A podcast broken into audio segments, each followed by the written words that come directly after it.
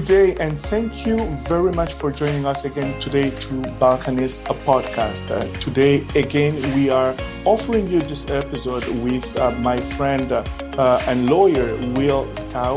We will be discussing with him about uh, something that you will find to be very, very interesting that he will share with us. He will teach us and show us. Um, actually, we'll be talking about the temporary uh, visas, the process uh, that immigration officers undergo to make decisions. And what that is called is actually called the Chinook system. But before we go down there, I would like to take the time to thank you, Will, for accepting to be here to participate in our uh, Balconies episode. I am. I hope this is not going to be the last one. It's the first we are starting with you. We are really, really uh, enjoying your presence here, and we want to welcome you. How are you doing today, Will? Um, I'm great. Thank you, Eddie, so much for your invitation. Uh, and I know for you've been following our work and, and engaging for so long, and it's um, you know, I, I'm grateful for your audience as well. I think it's important to speak to audiences that usually may not engage with the law as much and you know might be outside canada waiting Absolutely. for entry to canada with their families uh, with their whole futures in, in, in their in the hands of uh, the system. So you know, mm-hmm. the more love we can spread, the more information we can spread. I think is it's a good thing. So happy to be here and share with your audience. Oh, perfect. Thank you. So I would like to mention that Will is the founder of Aaron Law offices and he also has a podcast that's called ImmLit podcast so will why don't you go ahead and tell us about your practice and about yourself yeah, so Heron Law Offices was founded in February of this year. Um, we are a full service immigration firm. We focus on complex refusals and judicial mm-hmm. reviews, family, students, and workers. Those are our main main areas. Um, and we actually do a lot of what's called community lawyering. So, you know, taking law outside of just the, the traditional colonial system and seeing how we can challenge it, rewrite the laws, rewrite policies, speak in media, present, uh, and research uh, and that's sort of what we do here. And, and, and, you know, we're doing it for the racialized folks. We're doing it for our racialized communities, mm-hmm. and um, we're doing it for our daughters. So um, I oh, have yes. a daughter who's six months and a bit, and uh, you know, thinking about the next generation of of future lawyers and mm. future Canadians and, and what that reality looks like is is what drives us and then the podcast. And the yes. podcast. Yeah. The podcast. We got to mention the podcast. Thank so ImmLit podcast started with lou uh-huh. um, who's based in toronto. We we've just formed this partnership brotherhood i would say. Uh, i went to law school with lou. I was a couple years older. And then we just say hey you know we could do a podcast too. Let's do it for again the racialized folks. Let's tell the stories of of migrants. Let's bring together community. And that's what we've done so far. And it's been a, a wonderful wonderful experience all right. So you, you mentioned that uh, we're doing it for our daughters, our children. So you have you have children, right? Yeah, I have a daughter who's six months and, and uh, a little bit uh, old, and uh, actually two of my colleagues at, at Heron also have uh, daughters that were just born this year. So it's almost fortuitous that the same year we start the firm, all our all our daughters are, are being born. But that's like the it's the impetus. Every every day every day I have a bad day at work. I, I, I go home. I you know I don't go home. I, I, go downstairs now that we're working from home. But you know, I go downstairs. I, I hug my daughter, and, and, everything is right in the world. Um, that's, that's that's great. That's great. Congratulations, by the way. I have three have, children. Yeah, I oh, have oh, wow. uh, two daughters and and one boy. Oh, wonderful, wonderful. Yeah, well, I'm, I'm looking for them to growing up. I assume your children probably are a little bit older than my my uh, yes. my daughter. my, my my first daughter has uh, uh, she's 16, and my boy is um, five uh, four years old. Oh, wonderful, wonderful! Yeah. I'm I'm excited to to to go on the journey of, of multiple children as well, and uh, you know, it's just it's such a blessing. It's it, it's it's life changing. I mean, so it is it is a blessing. All right, so why don't we jump jump in and and we are doing this for our community. I really appreciate that you mentioned mm-hmm. that. Uh, um, we are here to try and educate and try to uh, to teach as much as we can. So sure. we we are talking today about the Chinook system. Mm-hmm. what, what is it? Yeah. I mean, that's, I think the question we're all asking because Chinook, there's no public manual on it. Um, you know, before a court case called Ocran involving a Ghanaian uh, student who was refused and then immigration's decision to release information about the Chinook system, it really was behind the scenes, right? Mm-hmm. No one really knew about what it was. It. But mm-hmm. now we know it's an Excel based processing tool that is used at visa offices, uh, and you know there are a few pilot offices. It's not being used universally right now in terms of the same way at all offices. Okay. But through several modules, essentially, the information in your temporary residence application is extracted out of the forms okay. and put into a uh, Excel row, which also contains the information about multiple clients. Okay. And it allows the officers to make quicker decisions without having to actually go into each of the documents per se or have to spend time opening up multiple screens. So it's to make the job easier for officers ultimately, but from an applicant perspective, mm-hmm.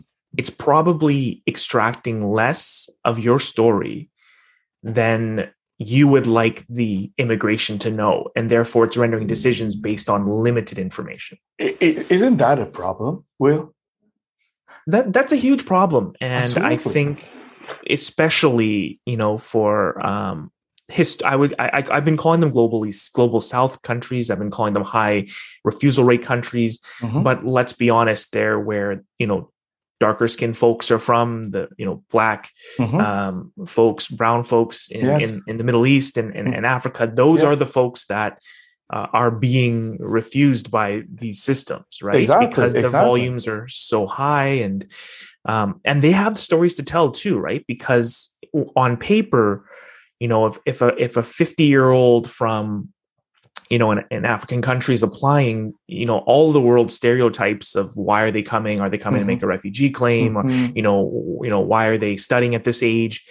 It's accentuated by this racism that's built into the system, that's built in through our colonial immigration system for years. But this system has uh, isolates that information, so an officer essentially makes decision: "Oh, you are 50 years old and you've been refused before, and that's all I know about you." versus the letter of explanations, the evidence, and all the stuff that tells the actual story. And, and so that means obviously that the, the decision makers makes a decision based on that limited information, wrong information, and then just go ahead and refuses your case, probably. Well, the Chinook, if, if Chinook were applied universally and I knew it was the same modules in every visa office and everybody went through the same vet somehow with some oversight to make sure that, you know, the system didn't reinforce racism or that they mm-hmm. sort of filtered to not to make sure that they're not just determining based on age, gender, and, and nationality, I would have a little bit more hope, right? But the way I mm-hmm. see it now, the way it's being used yes, it is being used and targeted primarily at high refusal countries. So it's to say, hey, rather than processing one at a time, go ahead process 25 at a time or 80 and then 90. And then, you know, these have, there's more volume of applicants, so they can make more decisions just using one row essentially, and then deleting all the notes afterwards, right? Um, so there's so many, I mean, it's it's almost hard to describe Chinook because there's so many constituent elements. Okay. But the most problematic part, I in in my opinion, other than the Excel sort of one page, multiple clients, mm-hmm. quick row scan, it's also the refusal generator that, you know, the refusal reasons are now a, a list of, you know, pre-established reasons that you're just plugging in and that officers are not encouraged to actually uh, do individualized assessments because the system says, hey, if you want to do that, you're actually going to have to enter some more things. And mm-hmm. it, it, it, it, sort of, it, it promotes cookie cutter refusal reasons that don't actually uh, address the facts and the and the submissions of the applicants or reflect the actual application. Exactly. So uh, why don't we uh, and try um, and see clearly how it works? So let's sure. assume uh, mm-hmm. an officer receives an application and then the information is then transferred uh, from uh, GCMS, which is the global yep. management system, to this Chinook system. And then from there, mm-hmm. what, what exactly happens until uh, the decision maker or the officer makes a decision? Can you try and elaborate yeah. a little bit and explain? Well, I, I, think it, first of all, the, it, it depends what visa office, because some of them have, for example, the pre-assessment module where a pre-assessment officer can enter some notes that they've realized from a review, right? Okay. okay. But in general, assuming it doesn't go under pre-assessment because that's only a few offices, once the information is in Excel row, it has the information of hundreds of applicants, for example, okay. or whatever that's on the plate of the officer. Okay. So the officer then through that row has to check off whether to, you know, first to scan it to see, okay. you know, that there's multiple fields, so they see the work history for hmm. sure. So that's mm-hmm. so we're actually learning more about it because we got a new manual just recently. So I'm actually I haven't shared about this publicly in a in a podcast. So I'll talk about a little bit about it. Okay, we, we have a whole podcast on it ourselves coming out, so it's a little bit taster. Uh, I'll be following they, you, Will. what they see though is essentially, um, you know, other than the basic vitals, they'll see the employment and work history. Okay. And they'll see the previous GCMS history in their in their portal thing when they're making a decision. So those are the two main things that they're making decisions off of. And this is actually really interesting because many applicants don't properly set out their employment and work history and hmm. education history in the forms, right? For example, okay. there's not enough space. Sometimes okay, you want to put it on attachment or mm-hmm. sometimes you're like I just was volunteering. Do I need to put this or I was unemployed? Does it even matter? But that's the stuff that's pushed straight to the officer, right? Okay. Okay. And then we know that, for example, negative uh, biometric information or previous refusals to the US are pushed to the officer, right? Okay. Along with age, citizenship, how much money they have, purpose of visit. But it doesn't push to, to for example, the fact that there is a long, you know, letter of explanation where the applicant tells mm-hmm. their story mm-hmm. of why they're coming. It just, exactly. you know, says tourism, you know, okay. business visit, whatever okay. it might be. And then there's a risk flag section. So the, these offices have their own risk words that they might flag or local word flags, like if there's a wedding or a, a funeral coming and, and, and, you know, I don't know how they flag it. If it's like, okay. if it's necessarily, they're saying it's an expedited flag. I think that there's argument that it could probably flag refusals too, just being like, Hey, I don't, we don't want this person to come for a wedding. Mm-hmm. Right.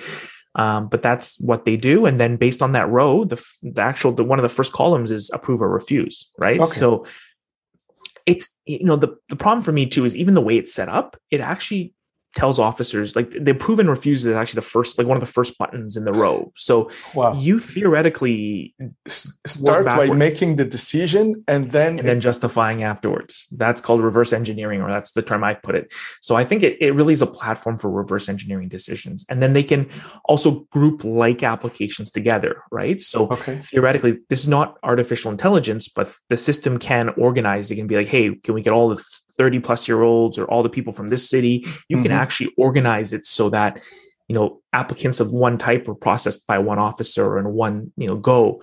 And that can lead to mass refusals right? Everybody refuses at the same time. And we're hearing more of those stories as well now. Exactly. And, and, we see a lot of uh, uh, uh, similar reasons of refusals that that pertains gives the same reason same wording and, and same template. And so all this comes from the system you think that uh, yep. uh, Chinook system, how, how, how long does it, uh, has, has, it been used for? Do you have an idea when did they start um, using it? it? I think they, they started, I just actually did an ATIP on this, so okay. I'm, I'm, waiting for some results, but in, in 2018, they started developing it, I believe. Um, but it's really like the, the, the, most recent iterations are are the 2021 uh, there's a 2021 may and a 2020 model so it's like really it's it's it, the research started a couple years ago, but mm-hmm. now it's when they're really like bolstering it. And in fact, ironically, immigration is actually already looking for its replacement. So it's not oh, even going to be here forever. They're it's going to it, they're they've already have a tender out. So I, I did this research as well and found that they they they already hired a company to to replace Chinook, right? So okay, um, by, by what an AI I, system or another that's, Excel that's, based? That's the question, right? And and I think where where I'm speaking from and why I'm advocating on this right now is we know that with Chinook they didn't have they it was an officer generated tool, right? And okay. you think of the officers from different visa offices meeting together, being like, "Hey, let's create a tool so everyone can process faster." Mm-hmm. But you know, who's in the room? Is there anybody who's you know a lawyer or a human rights lawyer or mm-hmm. you know academic or someone to be there being like hey you can't really you know do this, this or, a flag yeah. in one mm-hmm. country and not in this country or you know if you're flagging someone for being married in africa but not flagging someone for being married in this country that's probably racist and that's probably something that you need to you know you don't you probably can't build it into the to the system itself right mm-hmm. um although again immigration i always say this but immigration is actually one of the state sponsored normalized roots mm-hmm. of immigrant uh, of racism right like if you think about it in any other context right like let's say if we took it out of the immigration context and yes. just within our own canadian borders and you had a job process or yeah. any sort yeah. of school process that said hey we're going to like refuse 90% of people from you know african countries and only accept you know well accept 90% of countries from global north you know white countries that that that system would would never ever be allowed but yeah, because it's immigration because it's borders because it's you know maintaining national sort of sovereignty and and and all the other countries have rules about this it, it's kind of normalized right? But i think my role in my advocacy now is to say hey let's let's question some of those foundations. Let's at least make the system transparent right? Absolutely. if you don't want people from certain countries to come maybe just set up you know some other transparent quote like quota or let them know or just say hey we're limiting people because of whatever x reason. Exactly. don't do it behind the scenes and not tell us and exactly.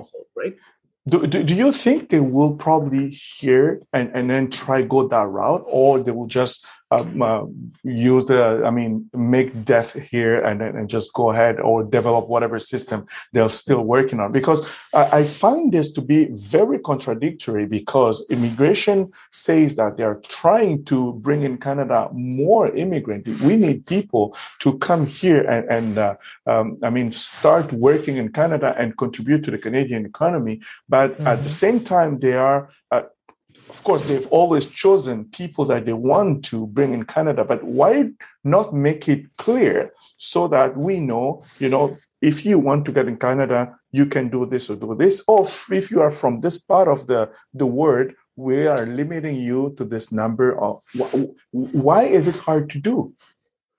Well, I think quotas have always had a, a, a bit of a negative implication that, you know, and, and again, how would you address quotas, right? Because clearly the demand from some countries and and, and likely are in the global south and in mm-hmm. you know mm-hmm. countries like India, like the demands.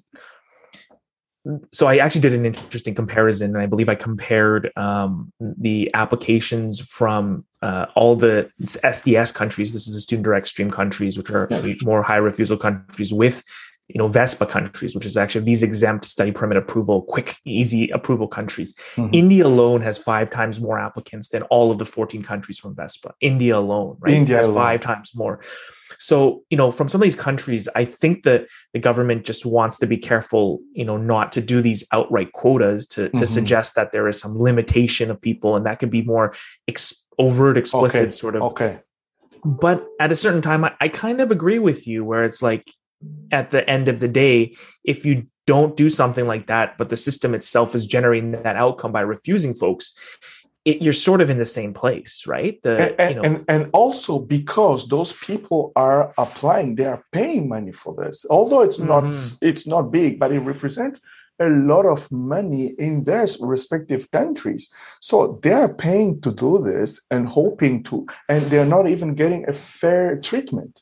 I, I think that's where not enough attention has been paid, right? And we think here in Canada, like, hey, it's only a hundred bucks or three fifty five, and that's like monthly, sometimes yearly salaries in some countries, exactly, right? And and they've had to take out loans and done so many things, and then you know there's not proper immigration representation in many countries, which is why I respect your work. It's like, hey, I'm not back in the diaspora, I'm not you know here in the community, but I'm doing everything I can to make sure you you all have the right information, right? So exactly. you're not getting tricked, that you're not getting taken advantage of by the local offices or paying money to line up for biometrics or whatever money you know it might be. Because there's there's people trying to milk that money at every step of the road, right? Mm-hmm, and, and that's mm-hmm. something, you know, I I I come at it with a real eye and sensitivity to you know yes you want to attract talent but you're also a, taking away people from their home countries and also you know the very process of immigration can mm-hmm. leave a lot of people mentally broken and, and physically emotionally broken it, it's a difficult challenging process, right? Because they're putting it all into a, a, a dream.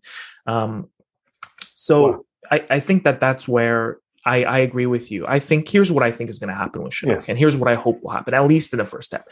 I don't think they're going to abandon it. They've invested too much money. This is the way of the future. There's going to be too many applicants moving forward. They want to still open the doors while limiting the you know the number of people and filtering and choosing. There's going to be more artificial intelligence at the front end okay. and more Chinook style at the back end. I think that's inevitable. But what I hope will there will be is if there is an independent advisory you know oversight okay. uh, non-governmental, you know, mix maybe of some government and some, you know, practitioners and some experts and and, and, and advisors who can review these systems, right? Okay. And, uh-huh. and, and and do inquiries and ask immigration, hey, can you please provide, you know, proof of what you're doing or how you're applying these rules or like what are the word flags in the different countries mm-hmm. what are the stats that this system creates right we've i mean just a couple years ago immigration was like we don't collect race-based stats. We don't collect religious-based stats because we don't want you know for administrative purposes or whatever. And now they're kind of opening up to it because they realize that's what the demand is right? Yeah, we exactly. need to know if we, if we don't know the stats we don't know how to tackle racism right? That's sort of um so I think that that's part of the solution is if you had some independence and mm-hmm. those who can write a report saying, listen, we balance out the immigration's privacy needs and expeditious needs and you know financial needs and all those things that they're arguing with the needs of applicants from racialized you know uh, countries who've had these historical labels placed on them and and um, all those things. And how do we allow you know how do we give them um, room to how do how do we hmm, i'm trying to sorry pause here. I'm trying to think about the right words. How do we um how do we make sure that those voices are not lost in, okay. in, in, in our in our goals to try and just improve the system how do we ensure that there is client feedback client intake and client feedback on it in a, in a meaningful way not those mm-hmm, surveys mm-hmm, that mm-hmm. they send out but a meaningful mm-hmm. hey folks from this country are very concerned that this system is is, is is is applying racial bias against their decisions. And I think you know applicants from Nigeria, you have an argument there, right? Like we just see, yeah. and, and, see that's the, that that will bring us to the next point probably, but uh, I'll, mm-hmm. I'll, leave it for the end. Uh, the judicial reviews, then we'll have yeah. to to to to voice more, uh, go more that route, and try to to to say that we do not agree with these decisions. But before we get there, what I wanted sure. to point, um, uh, Will, is that you mentioned earlier that an officer will receive a lot of uh, files from different applicants. Wouldn't hmm. that expose that officer for making mistakes?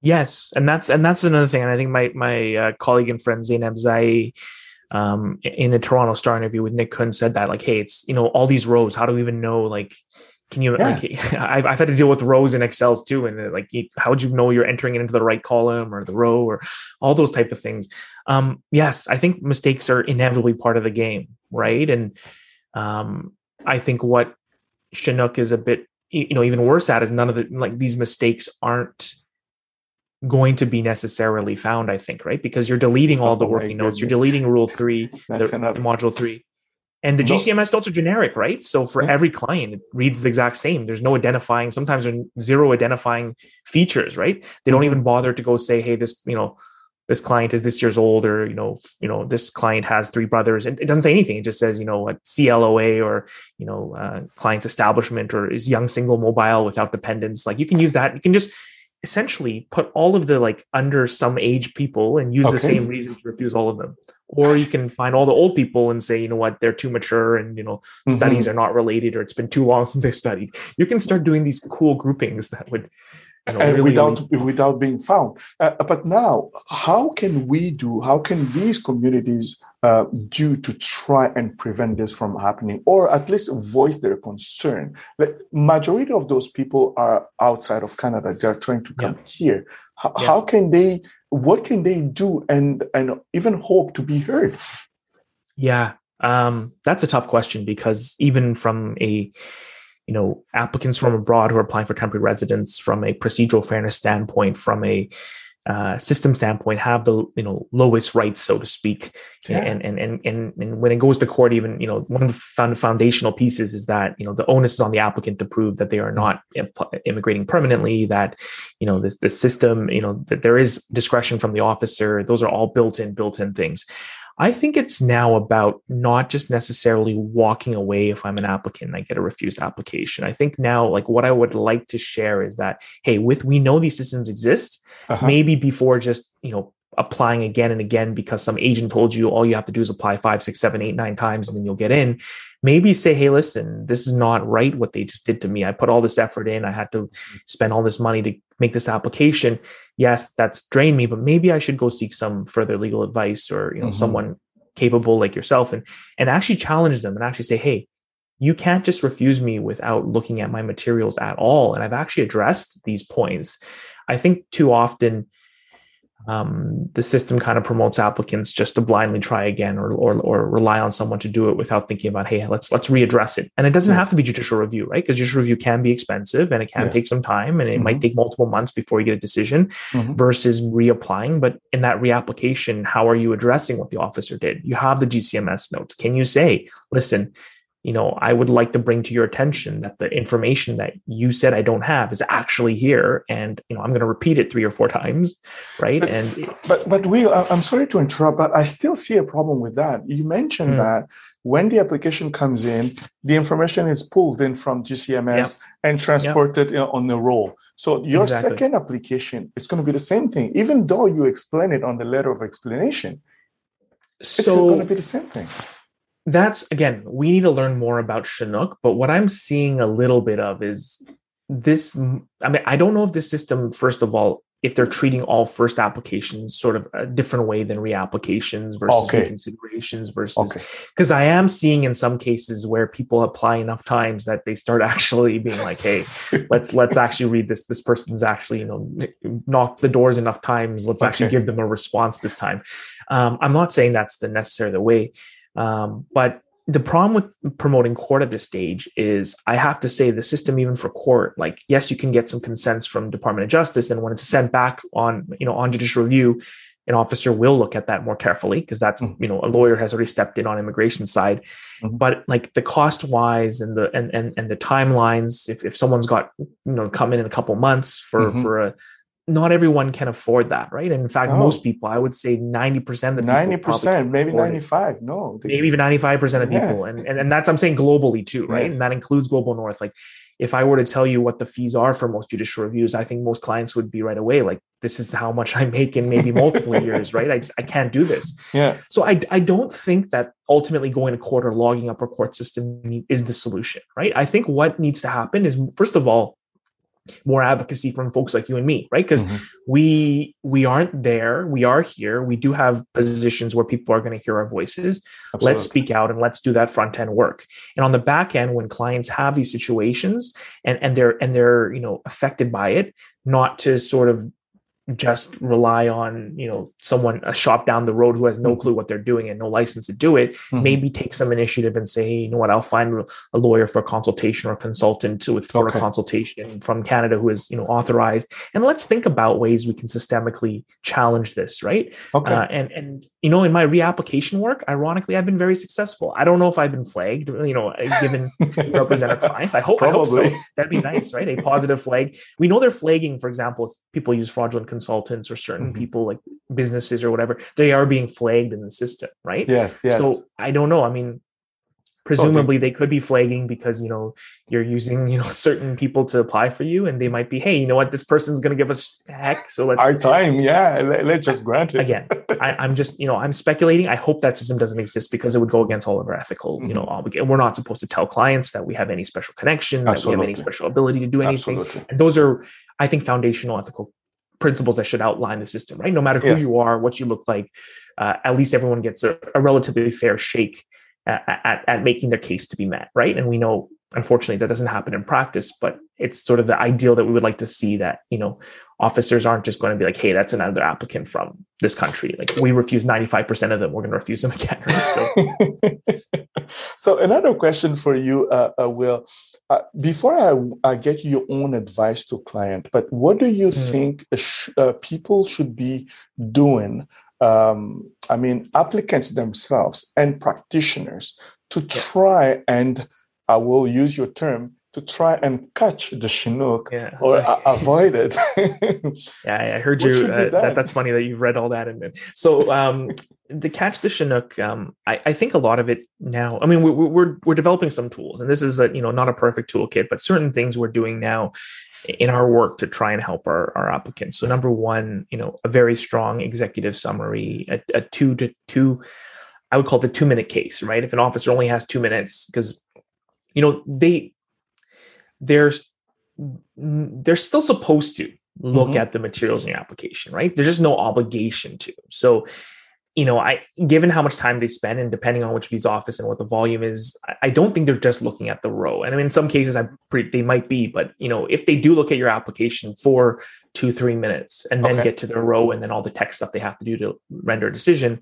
What are they looking at? Right. So Okay. that's like your strong executive summary or that's your bullet points to make the case on paper. Right. And that makes it difficult for them to address. If you have addressed, you know, the temporary intention, this, the purpose of visit, the amount of funds you have, you know, whether you'll leave Canada at the end of your stay, um, family ties, Mhm. employment opportunities, just, you know, a couple bullet points, it, it'll make it a little bit more difficult to refuse, right? Okay. And then in the application itself, how do you organize it to make it easier for an officer to review, right? So, you know, I think one of the big problems with poor immigration work is just like when you look at it, it's it's just, you know, you can't find anything. It's Even when messy. you're looking at it, it's messy. it's, you know, there's no headings, there's no you know a bunch of documents are randomly thrown in there there's no document checklist even Mhm. you know the worst i think is for funds too right and that's an increasing reason for refusal especially coming out of the global south it's like hey you have some money but i don't know where it's coming from or the availability exactly. and Yeah. you just see a bunch of random bank statements, not Yeah. even sure what the numbers add up to, and and supposedly it adds up to some amount without any conversions. Like, so those are things like just simple tips, right? Like just make it cleaner, but then also back it up, right? So it's like you have to do the two minute version, but then you also have to back it up. So individuals like myself, when I go to court, I can say, hey, the applicant put everything in there. It's there. You just you know you didn't look at it, right? Um, because when I do go to court, I need to have that, right? Because if there's gaps and missing things, you know, the Department of Justice will jump all over it. The applicant Yes. is required to put their best foot forward. Mhm. They, you know, have submitted insufficient evidence on X, Y, Z. Okay. You know, it was reasonable for the officer to refuse, and that's a hard argument to argue against if there's missing stuff, right? Yes. Of course, no application is perfect, but you need to spend enough time to make sure to cover all the gaps and answer all the questions. Okay, you know, you, we don't believe you have any employment prospects. Well, how are you answering that in your application? Oh, you know, this person has opportunities to get a job back home. Okay, where's the proof of that? Right. So there's Okay. a chain of like reasoning by which you know an applicant can definitely strengthen their case by by filling those gaps. But again, So what, what, what you're saying is making sure to provide as much information as we can. well both the two minute version and then the backup version. So I, I- Okay. I, I do two applications in one. Give me the two minute version and then give me the i've covered all your points and i can't be refused on any of these main grounds. Because we know what the temporary resident test is. We Yes. know what the study permit test is. We know what the work permit test is. It's written in the act right? Mhm. and you and we've seen enough refusals and gcms enough notes that we know how they're going to address it right? Family ties right? Yes. so if you have a a brother in Canada who's a permanent resident citizen and you don't even mention them in your application, well, that's an insufficiency. And Absolutely. that's, you know, someone's going to make the assumption that, hey, if you have a brother who's a permanent resident citizen, you're not, you're going to come and stay here permanently too, right? So how are you incorporating them? Are they writing a letter saying, hey, you know, I've been compliant and I'll support my brother in compliance? Are they, Mhm. you know, is are other family members in, you know, there's case law that says, you know, they don't, you can't just discount all the family members back in your country of residence because you have one brother or one sister. in Absolutely. Yeah, yeah. Yeah. Where's the other information from the other relatives? Where, where's that coming out on paper? So I have like a million tips on this kind of stuff, but it's like, I, and actually, you know what? I and, and this is a little bit unrelated, but I've actually started a coaching practice, and and that's what I'm doing mostly. Is like other practitioners are preparing their applications and and you know uh, you know with consent sharing you know their information with me, and, and I'm giving some of this feedback to them. I'm saying, hey, what about this? What about that? Right? And Mhm. I, I think I'm helping cover some of those gaps for for for, for some of the my, my my coaching clients. I actually read about that this morning. I was very impressed. awesome. Yeah, yeah. I'll, I'll reach out. All right. So, uh, what what do you think then about uh, common mistakes that you see uh, and that you want to point out to applicants directly who are deciding to do this on themselves? On uh, and what should they be uh, looking for and trying to avoid? A, a couple of tricks. Yeah, I think number one is is just doing your research, right? Because Okay. you know, obviously, you don't have the you won't have the the legal expertise or the case law, or you know, you haven't gone to school or or done the you know consulting program, which I think you know many programs are really really good. So you're you're kind of in the state where you have to make your best case, but you might not have all the tools to do so. But I think the mm-hmm. the number one thing is to take responsibility for your own materials, and that's Okay. you know especially if you're doing it yourself, but of course, sometimes you'll have an agent or family friend. Don't let anybody submit anything on your behalf without you reviewing it mm-hmm. carefully, mm-hmm. right? Or and even if you do it on your behalf, like take that time to review because the worst thing you can do is is right now misrepresentation, and we know the systems are catching for that, right? They're looking to compare what you said now with what you said before, or what's on your LinkedIn with what you wrote, or you know what your what you've labeled your work history at versus the letters you've added, and um, you know, I, I, think that's really important. And of course, just knowing what the test is, right? I think many temporary residents are confused. They just think of it as, hey, I'm, I'm coming to Canada temporarily. Uh, of course, I want to come permanently. I'm just going to tell them, you know, all the things they want to hear to mm-hmm. convince them, and then I can come to Canada, and then I'll apply for PR here, or you know, whatever I need to do.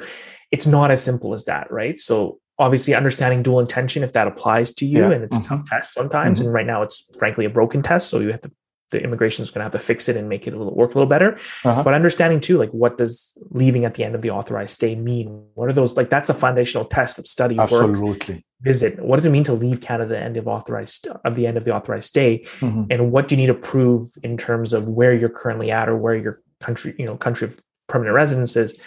How do you prove that link to to facilitate your ability to leave? And I think that's missed if in, in, self applicants, right? They're just like, hey, you know, I have this important thing I'm waiting to go to my friends, family, whatever, whatever. You know, I, I have to come to Canada. I need to be there or whatever. Uh, I, you know, I want to be there. Canada is the most beautiful, perfect country in the world for me. It's a democratic country. You know, all mm-hmm. like that's really not going to get you because that's not the test, right? Yeah, so yes. I think just a little bit of knowledge on that is, is number one. Um, and, and then yeah, reviewing your work and being extra careful and diligent in what you're submitting is probably number two. So those are my two tips. All right, perfect. And also retaining services of uh, authorized representative to represent you, like Will Tao here. Uh, uh, my friends, I am um, urging you to contact Will Tao, law um, uh, Heron Law offices, I will let you will provide your contact information for our listeners and viewers. So uh, for those of you who wants to contact him, you've uh, listened to this podcast or uh, viewed this episode on YouTube, you say you want to contact uh, him and talk to him and, and, and, let him help you, please uh, feel free to do so. Uh, will, please go ahead and provide yeah. your contact information. So our, our main email inquiry line is info, I-N-F-O at Heron, H-E-R R O N. Uh, it's like the bird. Law L A W dot C A. Um, and that's where we usually do. You know, we're we're we're also modern day sort of pandemic firm where we're working mostly virtual, mostly from home. Uh-huh. We're able to keep costs lower than you know at most bigger law firms uh, because we we have that this setup. Um, and I mean, the only one thing I would say is that uh, you know because of the recent sort of surge in in, in our information and sharing that the demand for for consultations and, and, legal advice is pretty high and we have to be a little bit more selective in, in, in our ability to assist certain clients so i would okay. just suggest you know contacting as soon as possible there's a lot of deadlines and you know judicial review deadlines or refusal mm-hmm. you know reconsideration the te- one of the te- part tests of the ele- elements of the test is how, you know how soon has it been since you've been refused so mm-hmm. you know contact us as soon as possible uh, and and try to give us a little leeway so we can help you the best we can perfect. So we are Balkan Immigration Services as well. So you can also contact us if we feel like we need to work together with uh, a will and uh, Heron Law offices to work on your case. We can do that and try to help you, as many of you as we can. This is why we are here in business. It's not just making money. It's also being able to help you, our community, and providing you with the best services that we can. I am really, really grateful, Will, uh, for your um, you being here, accepting our invitation. I will not uh, take much of your time. I, I know we still have a lot to a lot to share, and this mm-hmm. is the first episode. My, maybe we'll have more to talk about uh, Chinook or other uh, topics, if you will. I know you are very busy, but you know my platform is open. I know you are there with ImmLit, uh, with uh, Lou, and yeah. all that you do. We, but we should get you on our podcast. I think down the road too. We'd love to. I mean, I think there's so many platforms to share. Yeah. Um, and thank you, yeah, Eddie, for the for the invitation. Um, and thank you for all the listeners for listening. Um, and yeah, let's let's continue to be in conversation. I think that's Perfect. the most important thing. You know, the moment we stop talking, communicating with each other, we we, we lose sight of the the collective, you know, uh, ability to, to, to push change and, and to be change makers in this in this system. And you know, I, I, again, I, you know, there's there's many great things about our system. I think we've done really good during the pandemic, but there's mm-hmm. a lot of things to improve, and, and that's sort of where I position myself, and I think you are as well, Eddie, sharing the the the, the news with your applicants and making sure yes. you know, people don't make mistakes that can alter lives. So that's uh, it's, it's good work, and I, and I enjoy being on this podcast with you. Perfect. Thank you. Thank you for you, our listeners, uh, for for having taken the time to listen to us. Thank you for your time, and we say to you, we will see you next time on our next episode. Thank you for your time. Thank you, Will, and uh, we shall see you next time. Thank you, and bye bye.